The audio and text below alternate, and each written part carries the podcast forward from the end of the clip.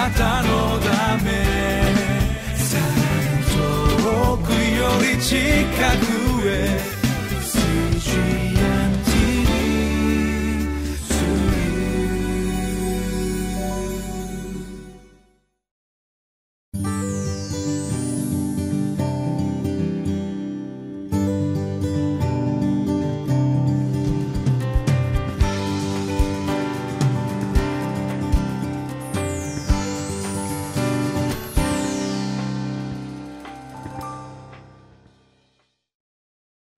こんにちは。塩の群れ教会の吉川直美です。今日皆さんと20日月曜日のところ列王記第2 20章の12節から21節。神の懲らしみはいつも良いものです。というところを聞いてまいりましょ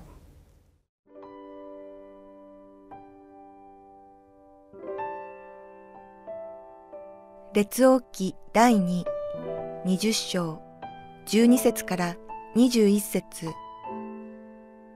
その頃、バルアダンの子、バビロンの王、メロダク・バルアダンは、死者を使わし、手紙と贈り物をヒゼキヤに届けた。ヒゼキヤが病気だったことを聞いていたからである。ヒゼキヤは彼らのことを聞いて、すべての宝庫、銀、金、香料、高価な油、武器庫、彼の宝物蔵にあるすべてのものを彼らに見せた。ヒゼキヤがその家の中、及び国中で彼らに見せなかったものは一つもなかった。そこで預言者イザヤがヒゼキヤ王のところに来て彼に尋ねた。あの人々は何を言いましたか？どこから来たのですか？ヒゼキヤは答えた。遠い国バビロンから来たのです。イザヤはまた言った。彼らはあなたの家で何を見たのですか？ヒゼキヤは答えた。私の家の中のすべてのものを見ました。私の宝物蔵の中で彼らに見せなかったものは一つもありません。すると、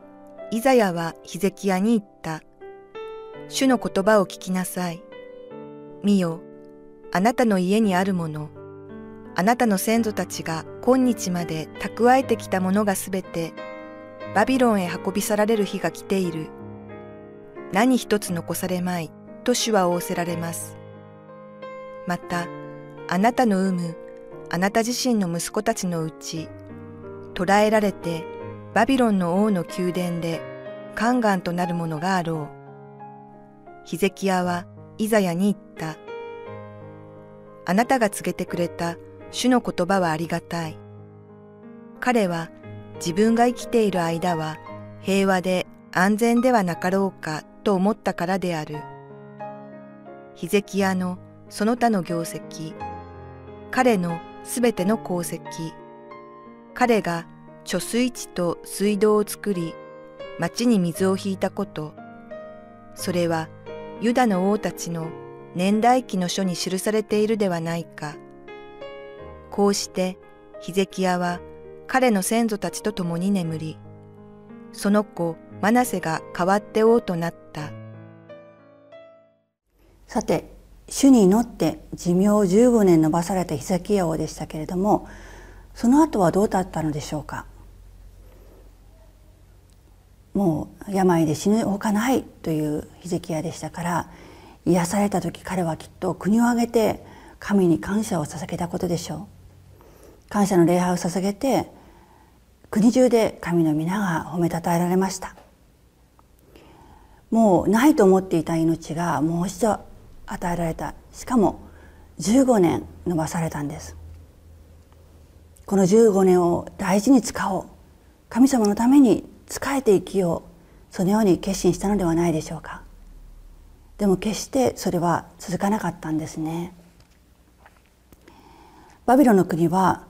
このヒゼキヤの病気の話を聞いてまだそれが癒されたというのは分かっていませんでしたので大使に手紙と贈り物を持たせました。当時アッシリアと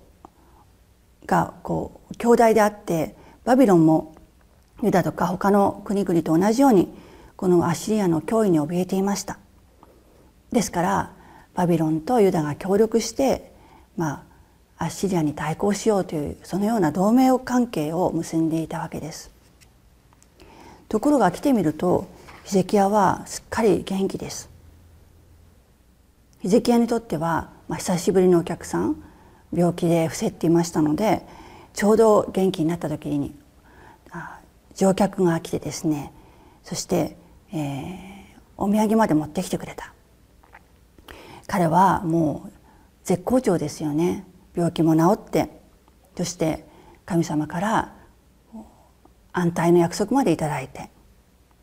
そこにこうふっと傲慢の罪が入り込んできたんですね。歴代史の第2の第32章の方にはヒゼキヤが病気が治った後に高ぶったというふうに記されています。高ぶってしまった。神様が15年命を保証してくださった。奇跡的な印を見せてくださった。アシリアからもうこの国を守ってくださる。もう怖いものなしです。彼は自分のそのような国自分の力自分の持っているものを自慢をしたくなってしまったんですね。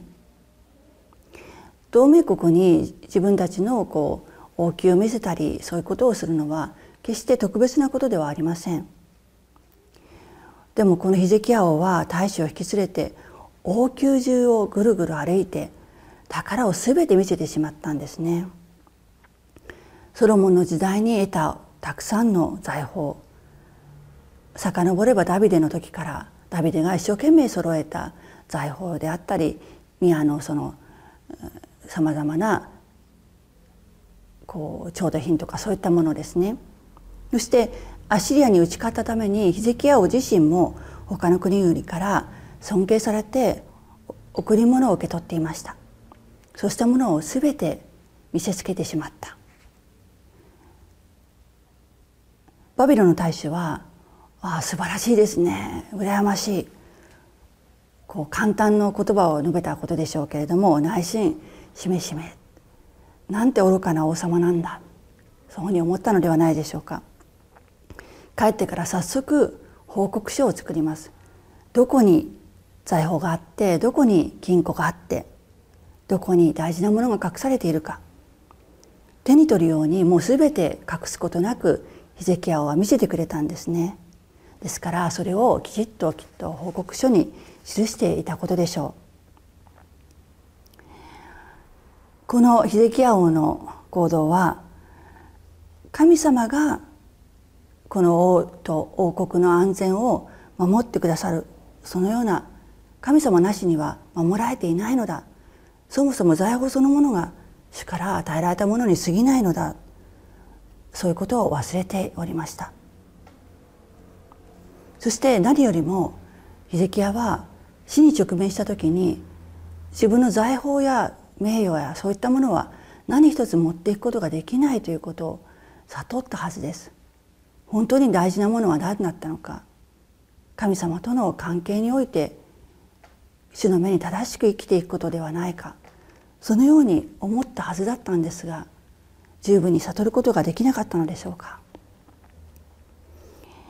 やがてヒゼキヤが死んだ時にバビロンが一挙に攻め込んできて宝を全部奪っていくんですね。この時この王宮に集められたそのような財宝が世界中に散っていってしまいました。家を整理せよあなたは死ぬと言われた時に痛感したことどんな富を持っていたとしても名誉を持っていたとしてもそれはやがて滅びてしまうものにでしかないのだ。あの時にヒゼキヤは自分の死というものを見つめて目に見える世界ではなくて永遠の世界霊の世界へと目を向けてそして泣いて主に祈り求めた。でもそのことをすっかり忘れてしまったのか傲慢な心に溺れてしまったのです。本当に残念ですね。ヒゼキヤの病の体験は本当の意味で彼の人生にとって意味のあるものとならなかった。苦しみにあったことは自分にとって益であった。そのように思って祈ったはずなのに。またこの裁きを聞いた時のヒゼキヤの態度に驚かれされますね。彼はイザヤに対して「あなたの告げてくれた主の言葉はありがたい」というふうに答えています。これをまあそのまま受け取ってしまうとその後に続く言葉と含めてですね、まあ、彼は自分が生きている間は平和で安全ではなかろうかと思ったからであるというふうにありますようにまあ聞きようによっては自分が生きている間は安全だから後のことは知ったことではないというとてもこう自分本位の無責任な発言のような気がします。でもまあそれはここはそうではなくて自分自身の罪をヒゼキヤが認めて神様のその裁きの言葉は自分にとって決して災いではなくて本当にありがたい自分の目を開かせてくださるそのような言葉なのだというふうに感謝をしているのですそしてそればかりか神様がヒゼキヤが生きている間にはこう寛容な心を持って平和を保たせてくださるというそのことに本当に素直にもうただただ膝をかがめて感謝するしかなかったのではないでしょうか。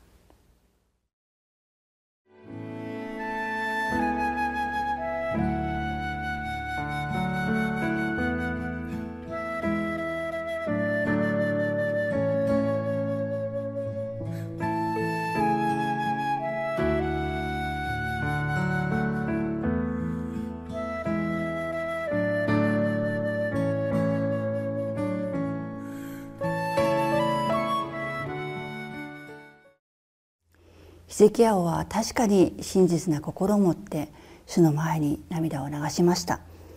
そしてその心に応えて神様は彼の人生15年伸ばしてくださったんですね。私たちもこのような時にヒゼキヤのように心からの感謝と賛美を捧げます。でも私たちが気をつけなければいけないのはそれがこう何日か経ちまた何週間経ち何年と時間が経った時に薄らいでいってしまう。本当にその痛みの体験苦しい病の体験不安なところ死に直面したところから目に見える一時的なものではなくて永遠の方をこう目を向ける。そのようなものを識別してそのようなものを求めていく人生へと招かれていた。そのことを私たちはこう忘れやすいものだということを考えさせられるんです。一時的に、まあ、死に直面するだけでなくても何か危機に直面すると一生懸命一生懸命祈って何とか解決してほしいと思う。でも平安になってさまざまな楽しみがある。そうするとその楽しみに目を奪われたりやっぱり地位や財産や仕事やさまざまなそのようなものが大事になっていってしまう。そのことに気をつけていけないかなければいけないんだなということを思わされます。ということをお祈りをいたします。主をあなたの皆を賛美いたします。このヒゼキヤの物語を耳にするときに私たちの本当の危機はもしかしたら主が私たちの祈りに応えてくださったそのような時に後に訪れるものかもしれません。主はそのような時に私たちが本当に真実な心を持って感謝と賛美を続けていくことを願っておられます。私たちの感謝は本当に弱いもので自分を誇る罪にとらわれやすいものですけれどもでもヒゼキヤがイザヤの問いに正直に答えてもう一度あなたからあなたを感謝する厳しい宣告を感謝して受け止めることができたようにあなたのその寛容な心に期待をして私たちはいつもあなたに立って正直なものでありたいと願います。どうぞ私たちの残りの人生あなたが導いてくださいますようにあなたの目にかなうものとすることができるように主ご自身が導いてくださいますようにお願いをいたします。私たちの救い主主イエスキリストのお名前を通してお祈りをいたします。アー